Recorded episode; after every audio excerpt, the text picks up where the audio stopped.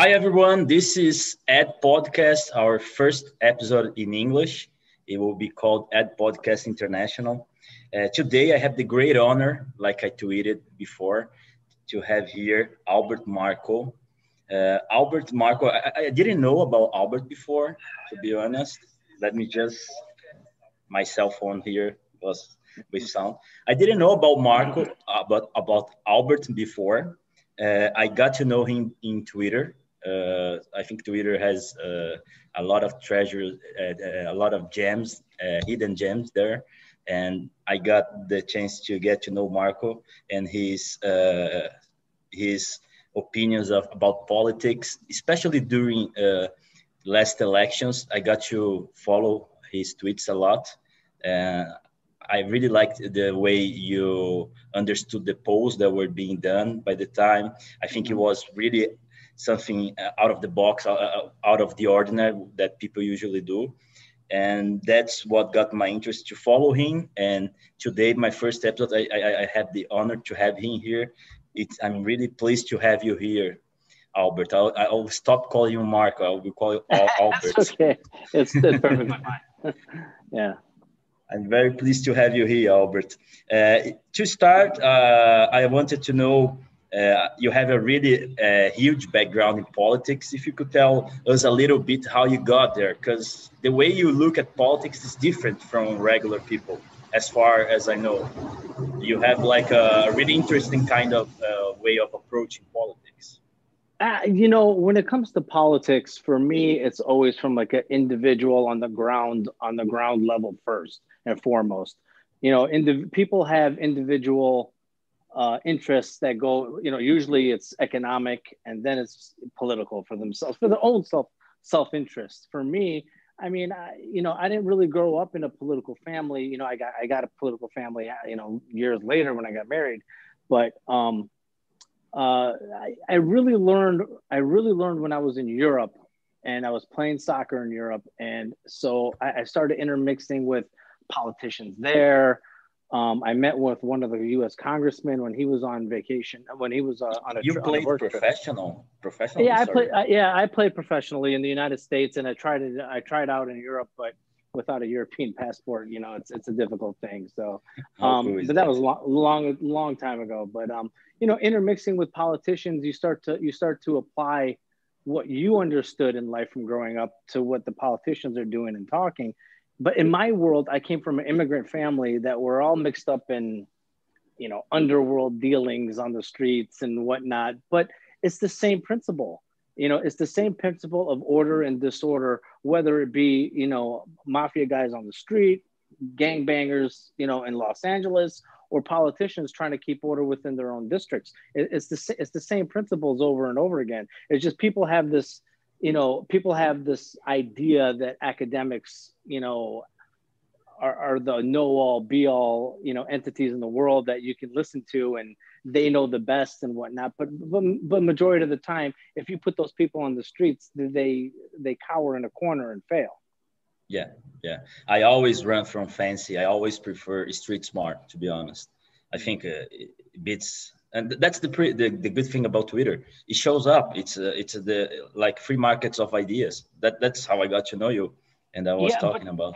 it's not just simply street smarts because you do have to have an understanding of economics. Of course, you do have to have understanding probabilities. Yeah, and and and how how different worlds work. You know what I mean? The, the, the extreme wealthy, they live in a completely different world than everybody else does. So if you don't understand that, you don't understand their thinking, and vice versa. The wealthy just don't understand the common person, and they always write policies and push policies that favor themselves, but completely ignore the, the common folk which creates imbalances in the world. And this is what I keep to- like harping on on Twitter and like why I keep getting you know a little bit edgy and a little bit angry. It's like you, you create imbalances in the United in, in the world in the social fabric, and then you have problems show up. Yeah, perfect. Yeah, especially with those kind of policies that we have nowadays, especially by central banks. But that's mm-hmm. that's that's a, a, theme for another another episode. that, it will be another whole episode. Oh, uh, about your career path, Albert. Uh, so you worked uh, you work as a, a, political advisor for some some uh, groups for peace for well, some people? For, for, financial firms and high net worth individuals, I basically tell them exa- how how DC works and how to how to get away from what the public rhetoric is and understanding what really has to happen uh, legislatively, so they can sit there and invest their money properly. So mm-hmm. that's that's exactly pretty much what I do. I used to I used to help out um, congressional uh, chiefs of staff and work on some of their campaigns, but you know, government money versus financial sector money. I mean, it's it's not even close. so. Yeah, yeah, yeah. Always like this. In Brazil, it's the same. Uh, for those who don't know me, I'm Eduardo. I'm in Brazil. I'm drinking because it's 6:30 here, uh, but it's always five o'clock somewhere, right? Uh, I know it's Tuesday, but that's that's the way this channel is, guys. So I invite everyone to be here and keep up with us. Uh, going to to politics, to current affairs. Uh, what are your thoughts about Biden's term and, and how I, I think that you are reading writing a lot about it and how it will encompass with markets because markets for now are very very uh, how, how could I call it? What is happening now? Crazy, but it, but it, but it's really strong at the same time. You, you don't see markets falling at all since well, you don't, Biden you, was. Well, you don't see markets falling because there's certain there's certain uh, players behind the scenes that control the markets through the Federal Reserve and and market makers. They're they're the ones pumping the markets as they see fit, using certain number of equities to keep the market elevated to give the to give the Biden administration uh, like the perception that the economy is doing doing well and had nothing to do with Trump. You know, that's just the way it works. It's just the way we're going to see it work for the next four years. Um, concerning Biden's economy, right now, I mean, what is he up to? Like 46 executive orders, and many of them are very progressive. And even this was this even surprised the centrist Democrats and centrist Republicans that voted for him, thinking that he was going to be a centrist. But in, in, in reality, his advisors and his policies have been extremely progressive. Those progressive policies are going to have damaging effects to the U.S. economy if they thought they were going to be able to uh, help uh, unemployment get back down to single digits or you know create jobs in the United States. It's just not. It's certainly not going to happen. Uh, and also that also affects countries that allied with Trump, uh, Brazil, uh, Mexico, uh, Japan, all these countries. India probably as well. India right? also, of course. India is a big. Yes. India is one of the biggest losers of the of uh, Biden winning. Yeah, Brazil and India are getting very close actually, and it makes a lot of sense. They are on the opposite uh, side of this of the ideological spectrum, right? Yeah, it's not like just that, Bolsonaro. but I mean, Brazil, yeah, but Brazil, Brazil also, Brazil and India have a great, you know, they would they would have a really good relationship, specifically in the defense and cyber sectors. They could easily uh, cooperate and have a very good, very good uh, defense alliance that would complement yeah. the United States and Australia. Australia. Yeah, definitely, definitely. And let's see how it rolls, right? Because uh, I'm hearing about fifteen dollar minimum wages. This doesn't work at all.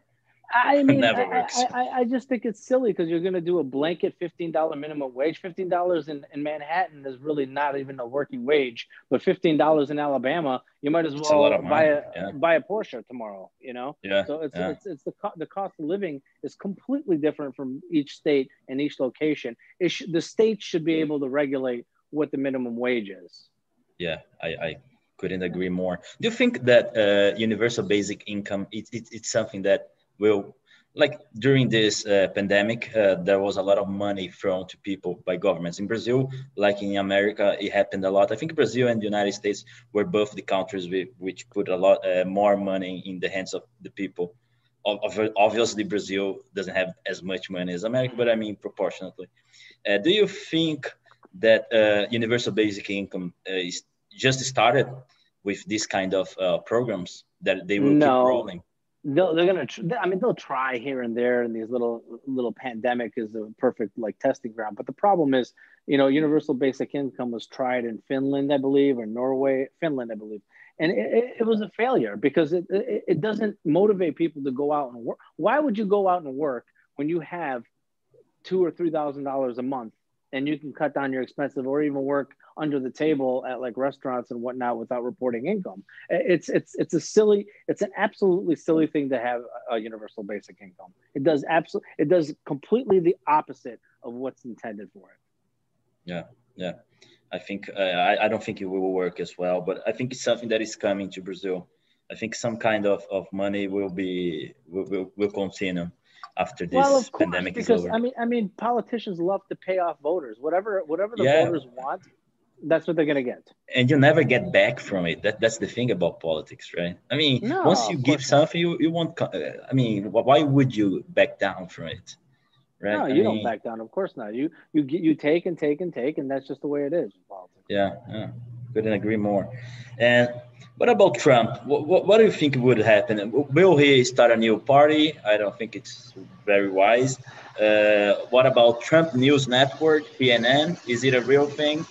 Not. Well, I mean, Trump, Trump, Trump right now is probably waiting to deal with impeachment hearings first and foremost. I don't think that the impeachment will actually actually happen. I mean, 60, 60 senators is going to be very difficult.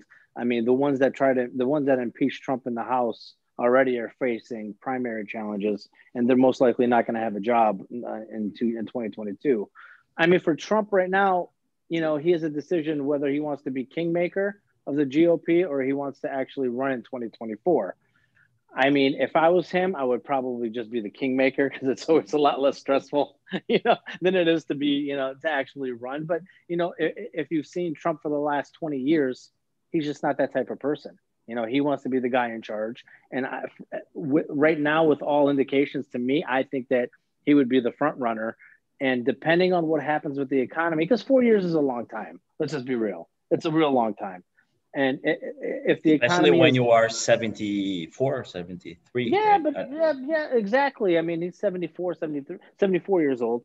And uh, well, Biden's 78. So, I mean, the age thing is not that big a deal, but four years is a long time in politics because, you know, the, the economy could just go, you know, it could be robust and unemployment can go down to, you know, five, six, seven percent again.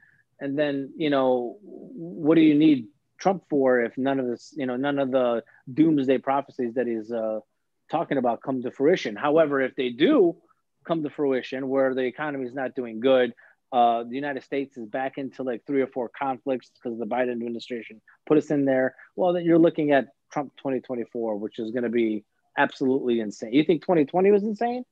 2024 would be even worse. Yeah, yeah. Uh, it's gonna be fun to watch. I mean, I'm, I'm not making like a, like taking it a less because because I know I'm in Brazil, but I really love enjoy politics and I really enjoy the the the strategy behind it. Mm-hmm. And about the election, do you, I, I've seen that you didn't talk about a, a, lot about it, but what do you say about the people that claim that there were uh, wrongdoings in the voting? I mean, this election, last election, had a re- complete records of people voting by mail, right? Do you think this could be a potential problem? I see your forecast of your the states, and I, I, I agree with you. And there are a lot of things that sound fishy when you look at the numbers. Do you have well, any thoughts I mean, about it? Oh, well, yeah. I mean, you're looking at like statistical probabilities, right? I mean, when you look at the polling, the polling told you that Biden was going to win Texas. He was going to win Florida. Florida he was going to yeah. win Ohio. And I mean, those are ridiculous. You know, I, am in those states. I, those are ridiculous uh, things. So right, right then and there, I started thinking. i like, remember no, your posts about yeah, it. I this is like silly, right? The, the, I mean, if you look at if you look at some of the statistical probabilities of of uh, turnout in Wisconsin at 93 percent uh, the rejected mail-in ballots at less than uh, 0.1%. Uh, you're talking to like 72 million to one. Those sort of things happen. Of course, you're going to sit there and set off public's uh, the, the public anger when, when when when such unbelievable things happen. You know, was there cheating? You know, there is always I, cheating, but the, the, the question always. is how much was it, right? Yeah, how big was it? Always, always there's cheating. I don't care what country it is in the in the world. Of course, there uh, is yes. always cheating in, in politics. It's the oldest game in the book. It's just the way it is. Now, you know, is was it was it enough to where Biden won? I mean, you look at you look at Zuckerberg's 250 million dollar operation in the five states that Biden won, you know, in the swings in the swing states that Biden won, well then, you know, maybe that take maybe you should look at him a little closer. But with the Democrats in charge of the House and Senate and Biden in charge, this is all anything that would be uncovered just gets swept completely under the rug. And and honestly, this is a little bit of Trump's fault. You know, yeah, yeah. Not, I, I, how, he, he could do, do more before elect. Yes, yes. Of course. I mean, how do you not see stuff like this happen, or how do you not see the red flags in a certain number of states, or how do you allow private companies to be intermixed into federal elections? It's insane. So people say that if he had Bannon by his side, by his side, wouldn't happen. Oh, I agree.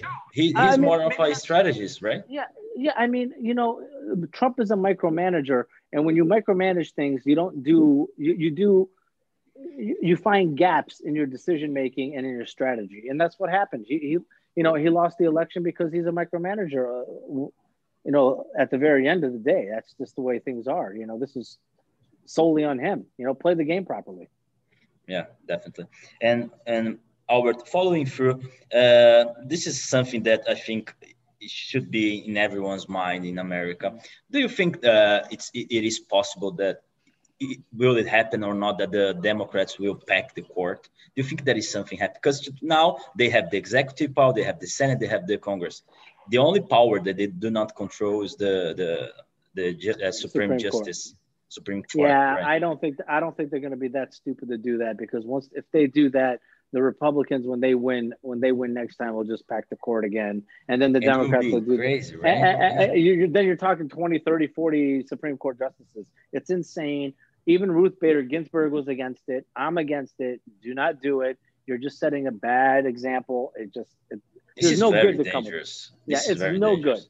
No good yeah. can come of it.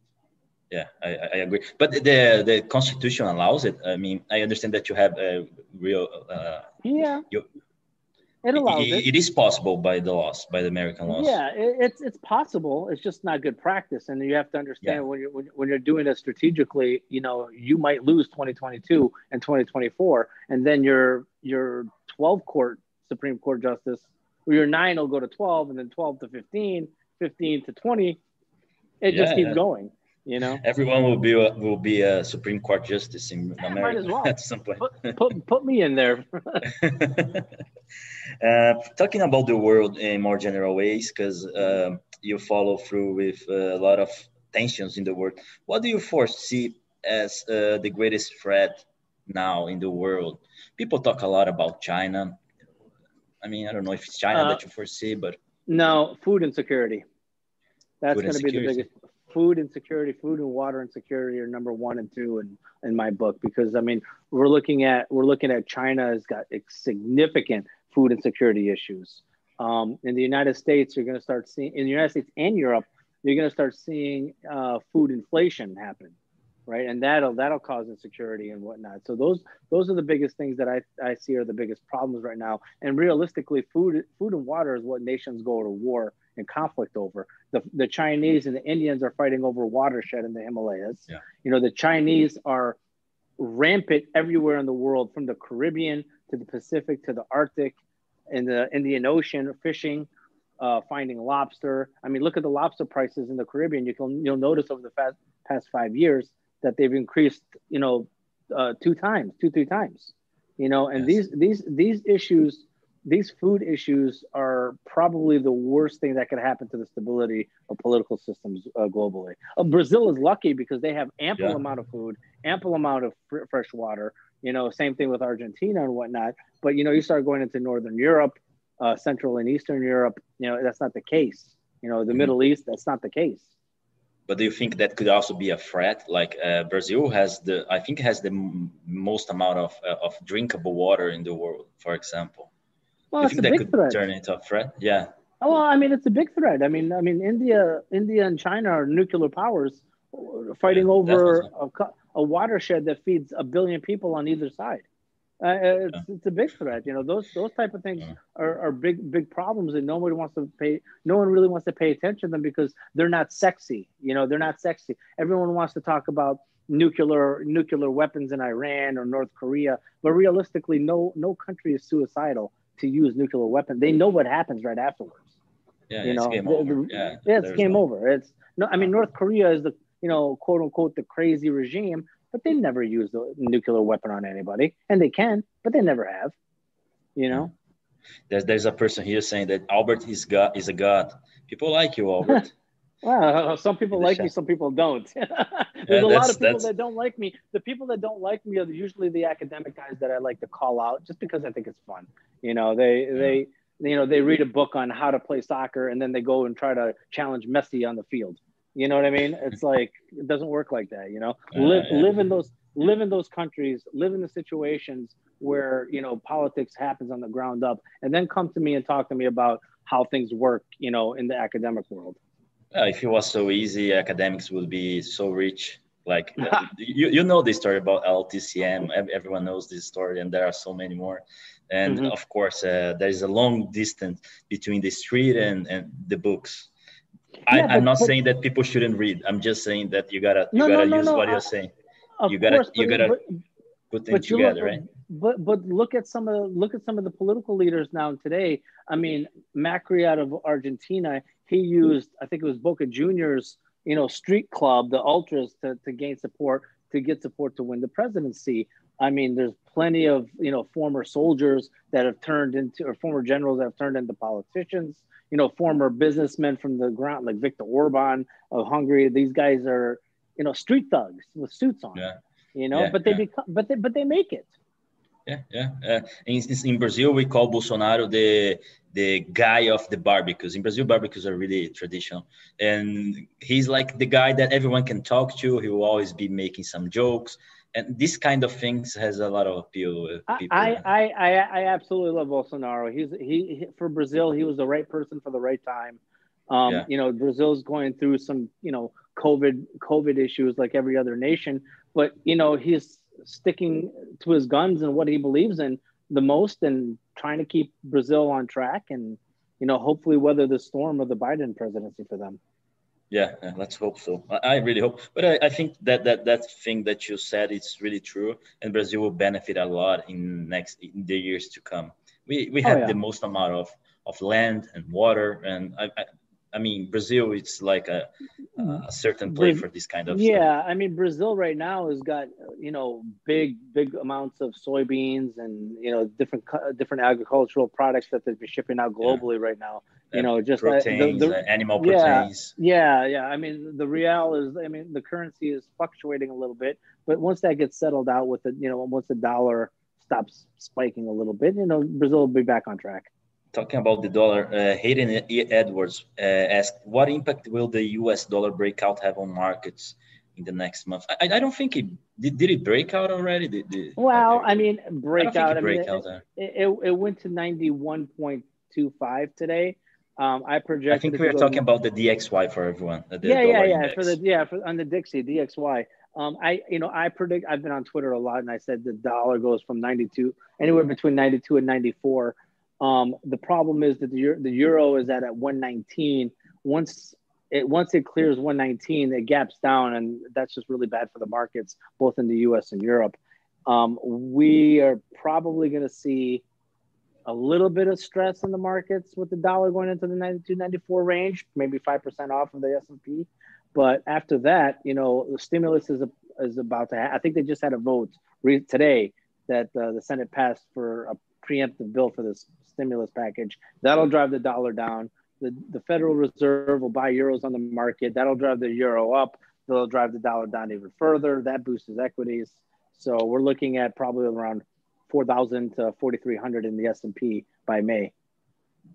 Yeah, that, that's that's quite something. Let's see. Mm-hmm. Let's see how how another GameStops will develop. In, in the, meanwhile, it will be fun to watch. Let's GameStop, see who Game, will win it. yeah, GameStop is fun, but you know they're playing a dangerous game with you know big pockets in the background. But don't you, think got, there are big pockets on the side of GameStop? I, I mean, yes, but they're I not mean, organized. Is the problem? They're not organized. But don't you, know, you think there are big guys that are like um, managing the those groups, like uh, yeah, putting without, some ideas with, or without question, whatever? Without yeah. question, that that absolutely yeah. happened. But the mm-hmm. thing is, is like to to use these Reddit guys, the Wall Street bets people as as a force multiplier for their trades is very difficult because you can do it for only a short period of time, but they start to splinter off because they're greedy. Everybody wants to keep their profits. You know what I mean? It's just the way it mm-hmm. is. You know, but the big boys like Citadel and Sequoia Capital and whatnot, they can absorb losses. They don't care. They'll get bailed out by the Fed or the Treasury. Yeah, yeah, they are too big to fail. Yeah, mm-hmm. yeah. Well, meanwhile, AMC, uh, we will still have some cinemas in America. That's a good thing because they have plenty of money right now. yes, yes, yes. Albert, um, so talking again about China, how do you analyze China China's uh, push for power? Because uh, they are pushing for it. I mean, you have the South China Sea, you have uh, Africa, you have Latin America. They in Venezuela they are they are doing. Yeah, really, but, really... but but I mean their their you know push for power is not really a push for power. It's more of a projection of power, so they can get better trade deals in Africa and Latin America and whatnot. But the, realistically, I mean, China can't even invade uh, Taiwan, Brazil, or Ta- Brazil. Taiwan. Taiwan will be very costly, but you know, looking at China has no logistics. So for them to even go into like South Africa to take it over is problematic. They have no power, right? Now, because they're on the border, Taiwan is threatened, absolutely.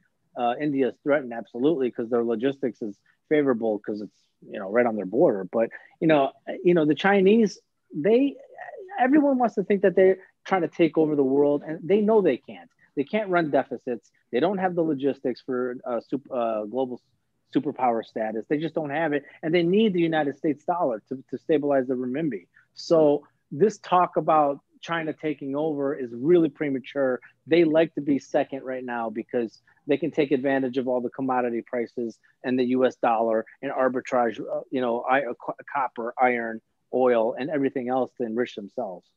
Yeah, and food security comes back again. Uh, for who, for whoever who has been to China, I've been and took the, the, the, bullet train. It's amazing. You ride for thousands of kilometers, hundreds of kilometers, and you keep seeing villages, people. There's not like a lot of forest like you see in Europe or in America or in Brazil. Yeah. You keep seeing people, so they don't they don't like they don't have space. They have the huge Gobi Desert. I mean, it's uh, it's a real real real problem yeah well those India, right? yeah well those villages those villages that you see that turned into big metropolises unfortunately back in the old days those were the best farmlands and now because of urban sprawl those farmlands have been covered up right mm. so they have no they have no arable land for their own food hence why you see the fishing hence why you see them in the latin american region trying to uh, cut deals for farmland and, and uh, protein yeah, it makes a lot of sense. I think Argentina should be a big play that they will be doing because Argentina it's in really bad shape. But as Brazilians, yeah. we, we we don't like Argentinians. Sorry if there's a, an Argentina watching, but you guys suck. well, I mean, you know, Argentina's had a really rough time. They had bad government for uh, oh, God, like close to 25 years. Really bad things. I mean, you know, the Brazil Brazil's fortunate because they're just have better governments right now. More people, better governments, more more uh, natural resources and whatnot. Unfortunately, the Argentinian soccer team is better than Brazil usually. No, no, no. But... Come on, come on, come on, come on. You're being a, a, professional soccer player. Don't ever say that again. Uh, Albert, before before leaving you, uh, two questions. I have one from the chat. Tom Brennan, who wins in a failed coup, coup attempt in, in China? Xi and nationalist generals or the Deng family underlies? Ah, you know, that's a that's a very that's difficult. right? That's yeah, a very difficult question. question because you know the the way China is built is you know it's circles of like family networks, elite family networks, and depending on who's got the most money and who can sway a bigger network to undermine Xi's or or Xi to do vice versa, it would is uh, you know th- those those type of those things are going to need serious experts to look at. You know, if it was, if I had to make a comment off the cuff, I don't think Xi, depending on how the economy goes over the next two three years, I don't think that Xi would last because, uh, you know, the Chinese economy is borderline on the abyss of falling, and True I leverage.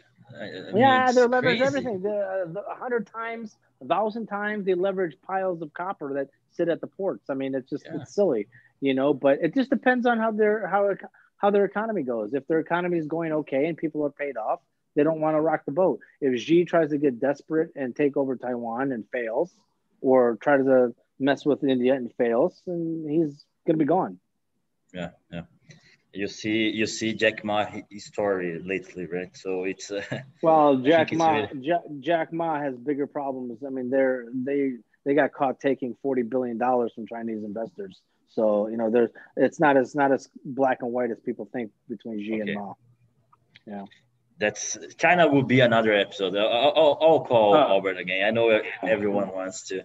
And so, last question, Albert, uh, before I, uh, I leave you. Uh, do, what are your expectations for 2021 in terms of uh, markets and geopolitical, the, the, the most important thing? I, you know, economic wise in the United States, so we'll start with the United States first. I mean, I don't see how the Biden administration is going to be able to cut down unemployment to something normal in all of 2021 and going into 2022 that's going to cause political problems. That's going to cause contentious elections. So we're probably going to see a repeat of 2020 of where the republicans out outperform uh, in the elections. Globally you know depending on where you go europe i think because of the regulations that the Biden administration are putting in, progressive regulations, I think mm-hmm. money is going to start flying over to uh, Europe and Asia and partly into Latin America, specifically um, Panama and Brazil. Oh, cool, cool. I, I really wish so. We need money in Brazil. Everybody does. Everybody does. Albert, uh, I'm very pleased to have you here. Like I said before, it's a great honor to have you here. Uh, I yeah, really no like problem. Your, your, your knowledge. Uh, hopefully we will have another talk some other day. And thank thank you very much for for for yeah, your no ideas problem, your thoughts. And right on. So everyone who wants to follow you on twitter it's at m live livemon right? Yep that's correct. All right. So guys uh, this is albert. Thank you everyone for for being here for the ones who participated. This is ad podcast international first episode with the great albert marco. Cheers everyone